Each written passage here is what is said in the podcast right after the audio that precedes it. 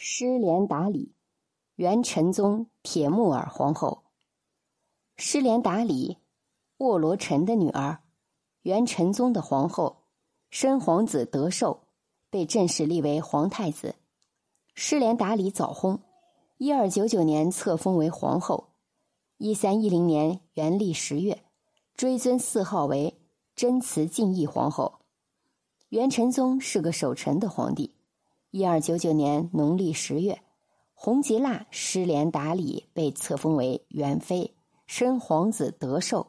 元成宗铁木儿同时有两个皇后，一个是博越武氏博鲁罕皇后，一个是洪吉腊氏失连达里皇后。博鲁罕皇后很有智谋，待铁木儿施政也做得比较公允，颇得好评。只是她偏偏没有生育。铁木儿唯一的儿子德寿是失连达里所生，布鲁罕因此对失连达里妒恨交加。他担心有朝一日失连达里会取代自己的位置。一三零五年农历六月，陈宗病重，不能朝事，于是立子德寿为皇太子。十月，由皇后布鲁罕执政，朝中大事委于右丞相哈拉哈孙。十二月，皇太子病逝。这对失连达里来说，无疑是一个致命的打击。